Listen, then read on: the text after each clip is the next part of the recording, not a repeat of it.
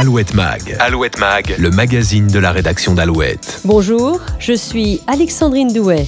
Il faut cultiver notre jardin, écrivait Voltaire dans son œuvre Candide au XVIIIe siècle. Cette semaine, Alouette Mag vous invite plutôt à une balade dans les allées d'un jardin un peu particulier.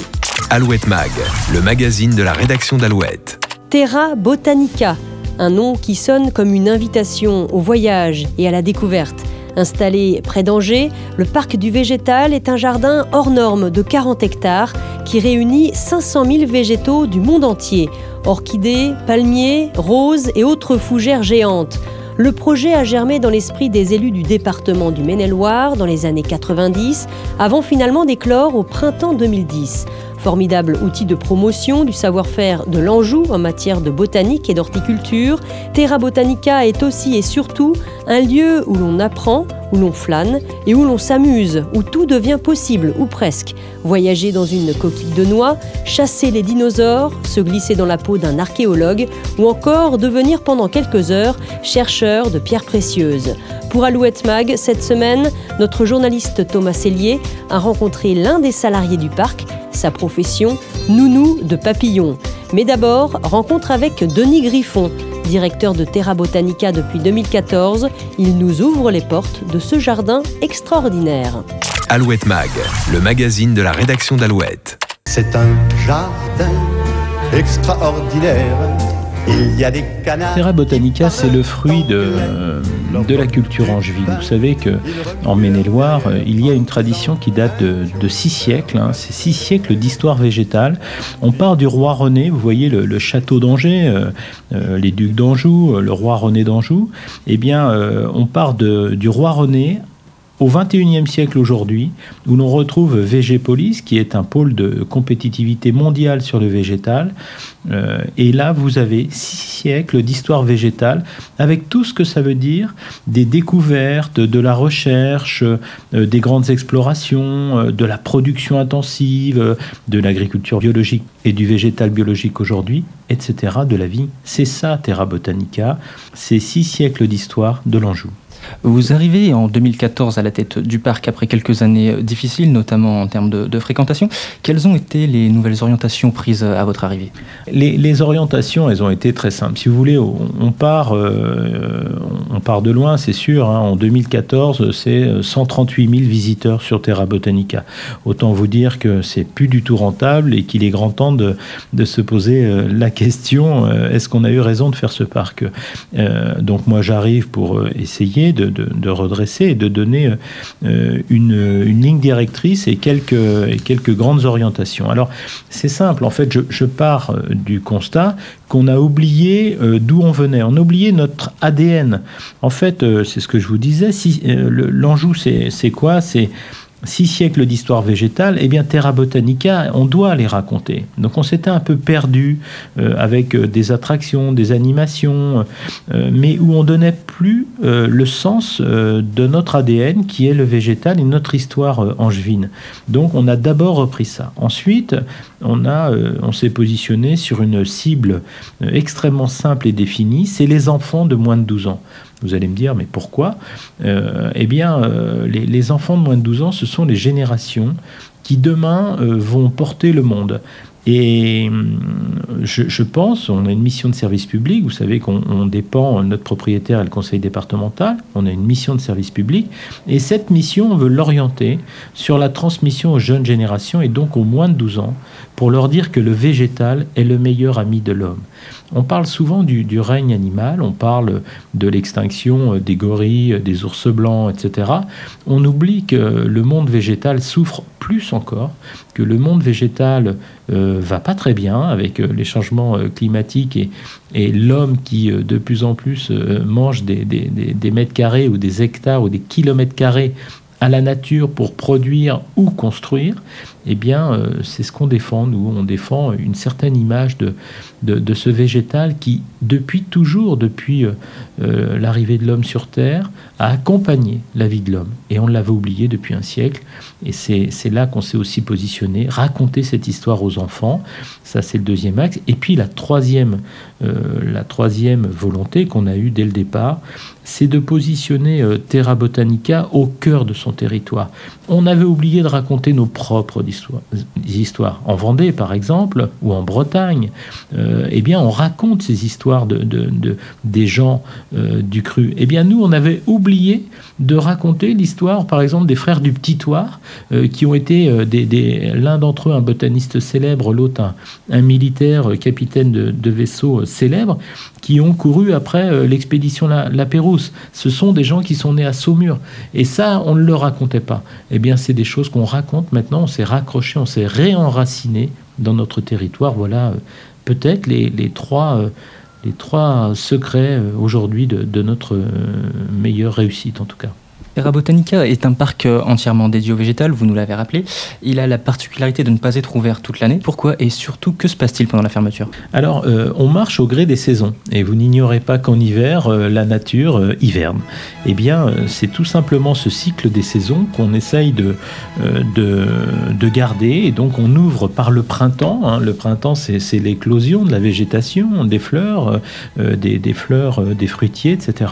Donc on ouvre par les printemps de terrain et puis on ferme par euh, la fête de l'automne, euh, puisque c'est à l'automne euh, que la nature va commencer à rentrer dans son hiver et va se mettre à, s'endormir pour quelques, temps, avec des nuits plus courtes, avec une température évidemment bien plus fraîche et surtout moins de soleil. Donc c'est comme ça qu'on fonctionne à Terra Botanica. Et donc la fermeture est l'occasion, j'imagine, de renouveler un petit peu le parc, ou en tout cas euh, de laisser la nature se reposer, de relancer dans de bonnes conditions? Oui, bien sûr. Comme tout parc euh, à thème de notre niveau, on est obligé de proposer chaque année des nouveautés. Parce que si on a 500 euh, 000 végétaux, si on a 12 hectares de, fleurs, avec des, centaines de milliers de fleurs, avec des, milliers d'arbres, enfin bon, et, 5000 espèces présentées venant des cinq continents, euh, on n'oublie pas l'animation et euh, l'attraction euh, sur le parc, parce qu'à Terra, c'est l'idée, c'est on s'y amuse en apprenant, ou on apprend en s'amusant. Euh, c'est ça la, différence de ce parc à thème. On ne vient pas à Terra que pour s'amuser et on ne vient pas à Terra pour apprendre seulement. C'est vraiment les deux et ça se fait de manière euh, extrêmement euh, naturelle et je l'espère instinctive. Donc à partir de là, chaque année, on doit renouveler bah, évidemment nos attractions, nos animations et puis relooker nos végétaux, essayer de créer de nouvelles, euh, de, présenter les, nouvelles tendances. Et Dieu sait si le monde du végétal est en, est en pleine mutation, comme tout le reste d'ailleurs. La saison 2019 euh, a débuté en avril, je crois, pour Terra Botanica.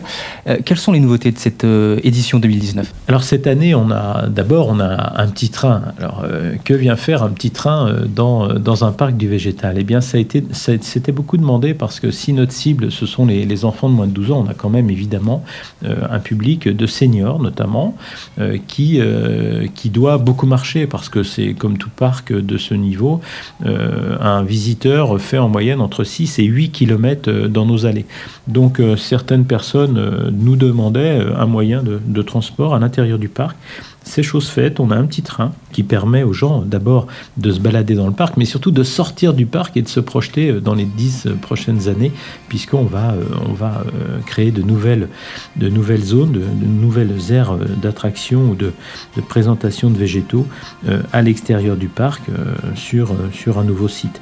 Donc c'est ça, il y a, le petit train. Ensuite, il y a de nouvelles animations, on a apporté beaucoup plus d'animations, et puis différentes relectures d'histoire, de nouveaux spectacles. Euh, voilà, on a euh, énormément innové, mais comme chaque année, euh, on essaye de, renouveler énormément de choses pour plaire à notre public. On laisse nos cœurs au pouvoir des fleurs jasmin, lila.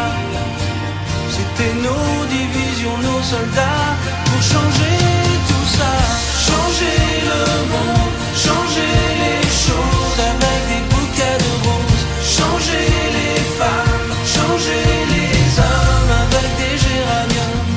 Cette saison a la particularité d'être marquée par une euh, très forte euh, période de, canicule.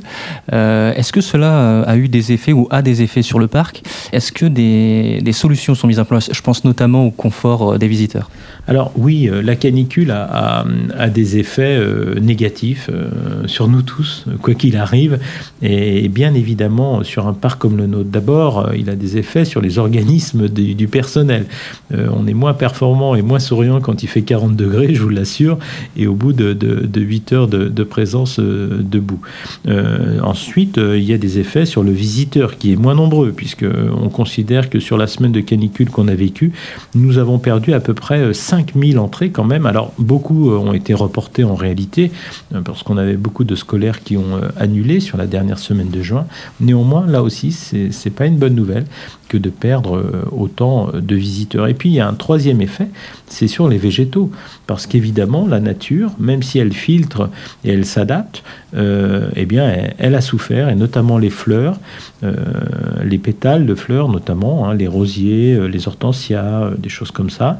Contrairement à d'autres essences comme les astromères, les canals ou d'autres essences qu'on a en grand nombre, eh bien, mais certaines ont beaucoup souffert, et notamment les variétés qui sont plus locales. Ensuite, euh, si on, veut parler de, la méthode, alors nous, avons euh, évidemment quelques secrets de jardinier que je ne peux pas vous donner, mais on est euh, extrêmement soucieux de la ressource en eau. Tout jardinier sait qu'il a besoin du soleil, bien évidemment, d'une terre riche, c'est une évidence aussi, mais il a en particulier besoin euh, d'irriguer son, jardin, de l'arroser, de le brumiser. Euh, tout dépend des végétaux qu'il a ou qu'il veut euh, jardiner ou entretenir. Et là, on travaille énormément sur notamment la qualité de l'eau et sa préservation. Et donc, ce sont des techniques que nous avons avec du paillage, avec un arrosage très intégré pour que les végétaux aillent chercher en profondeur euh, leurs besoins en eau euh, pour les habituer à mieux s'enraciner et à économiser. Plus l'eau est en surface, euh, et vous allez le comprendre, plus l'eau est en surface et plus elle va avoir tendance à s'évaporer évidemment et à partir dans l'atmosphère. On va donc en gaspiller une grande partie.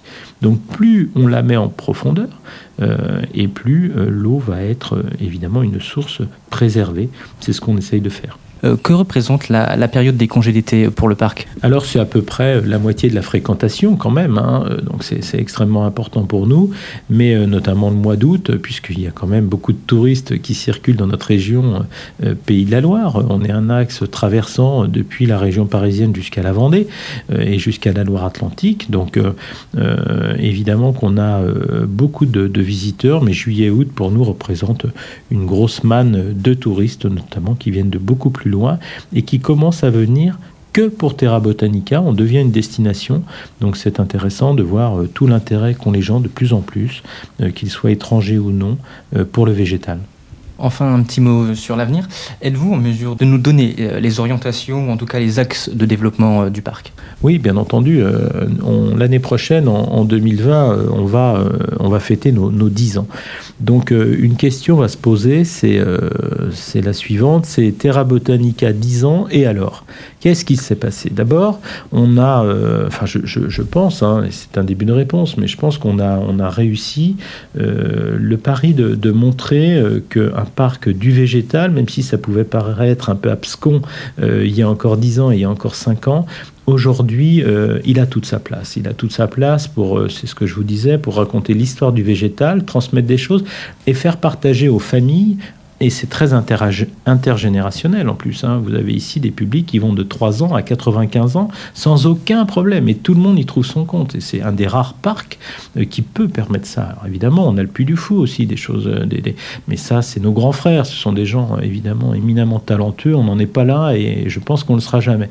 Peu importe. En tout cas, on a notre place pour parler à tous ces gens-là. Donc ça, c'est le, le premier constat. Donc On a eu raison de faire ce parc, c'est ce qu'il faut se dire. Ensuite, euh, là où on, doit aller maintenant, c'est vers un message euh, un petit peu différent, où on donne du sens à la visite et où on essaye de conscientiser sans montrer du doigt, comme les écologistes l'ont trop fait euh, pendant des années, c'est-à-dire qu'ils nous ont montré du doigt, c'est ce que je crois moi, hein, je, vous le dis, je, crois être un, vrai écolo. Ici, on est zéro phyto, je vous assure qu'on a, on a vraiment une, une très très grande conscience euh, du développement durable et, de, l'intérêt euh, de la préservation de la, planète et de sa durabilité, eh bien le message il va être là. C'est-à-dire que on veut euh, expliquer notamment aux jeunes générations et leur dire ou les conseiller, mais sans montrer du doigt. À aucun moment nous devons donner ou utiliser, donner le sentiment que nous sommes des professeurs ou que nous sommes les sachants. Non, nous ne sommes pas les sachants, nous sommes simplement un modèle qu'on peut ou pas d'ailleurs euh, prendre en exemple pour se dire bah, je peux faire des tomates aussi grosses que eux euh, sans, sans aucun engrais chimique, etc. etc. C'est ce qu'on veut montrer sans être des sachants, au contraire, en étant des accompagnants. C'est ça sûrement la, la, logique de Terra Botanica dans les dix prochaines années. Et puis par les végétales, défendre euh, ces magnifiques espaces euh, que, l'on côtoie tous les jours, notre biodiversité, euh, pour, le, pour le meilleur de, de tout le monde, je crois. Alouette Mag, le magazine de la rédaction d'Alouette.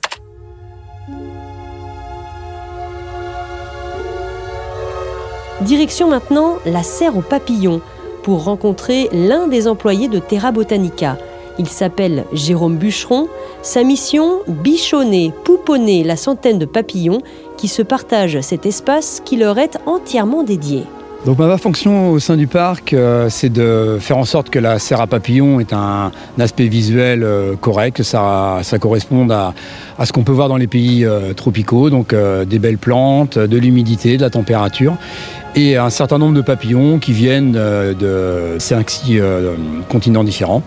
Et tous ces papillons volent dans cette serre, se reproduisent pour certains. Et toutes les semaines, on a des nouveaux papillons qui arrivent sous forme de chrysalides. Et euh, ça permet d'avoir euh, des différentes espèces euh, de différents continents. Et qu'est-ce qui surprend les gens Vous qui êtes au quotidien dans, cette serre, quand les gens arrivent dans, cette serre, voient les papillons, quelles sont les questions qu'ils peuvent vous poser? Alors le premier abord, quand ils rentrent dans la serre, c'est la, chaleur et l'humidité qui, va faire que ça les, ça les assomme un petit peu. Et puis après, ils sont vite dépaysés par, euh, par ces papillons qui volent autour d'eux, avec un contact direct euh, avec les, insectes, qui sont vraiment des choses euh, pas communes, avec des papillons comme le morpho bleu du Brésil, qui est assez caractéristique et très métallique. Donc c'est vraiment quelque chose qui est magique et de, pour les enfants et puis les adultes, c'est vraiment quelque chose de bien. Quoi. Et comment on s'occupe des papillons? Il y a un entretien particulier, il y a des choses auxquelles on ne pense pas? Pour euh, justement élever des papillons et avoir des papillons dans de bonnes conditions, il faut déjà avoir un très bon climat. Donc euh, une bonne chaleur, une bonne humidité, pas trop chaud, quand il fait trop chaud ils volent pas, quand il fait trop froid ils volent pas non plus. Donc il faut vraiment être euh, dans le 24-28 degrés, euh, une humidité entre 75% et 85%, ce qui va permettre aux papillons de, bien voler et d'aller butiner les, plantes et de, passer vraiment devant les gens pour qu'ils puissent bien les voir et prendre des photos. Et comment on en vient à travailler dans ce domaine des papillons? C'est une passion, c'est une formation? Comment ça s'est passé concrètement pour vous? Alors moi c'est une passion depuis tout petit, euh, j'ai toujours été attiré par les, insectes en général, donc j'ai fait divers élevages. Après euh, ça a commencé par la collection des papillons euh, français en cadre. Après j'ai rencontré un entomologiste qui m'a initié aux papillons tropicaux. Donc après ben, de voir des papillons tropicaux en cadre c'est sympa, mais de les voir vivants c'est encore mieux. Donc j'ai réussi à rencontrer des, professionnels du milieu qui faisaient de l'élevage. Donc en France il n'y en, en a plus qu'un en France, c'est quand même assez restreint. Et du coup, euh, moi j'ai monté ma petite serre chez moi euh, avec mes papillons, mes élevages. J'ai commencé à fournir justement même mon fournisseur, lui fournir des espèces. Et puis quand j'ai vu qu'à Terra Botanica, il y avait une serre à papillons qui s'ouvrait, euh, j'ai proposé mes services. comme moi j'avais des connaissances sur le domaine, si ça pouvait leur apporter des choses. Et c'est comme ça que ça s'est fait. Merci beaucoup. De rien.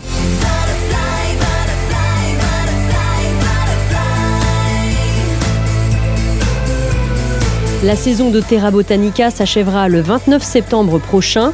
Le parc rouvrira ses portes pour quelques jours en octobre, du 26 au 31 octobre précisément, à l'occasion de la fête de l'automne.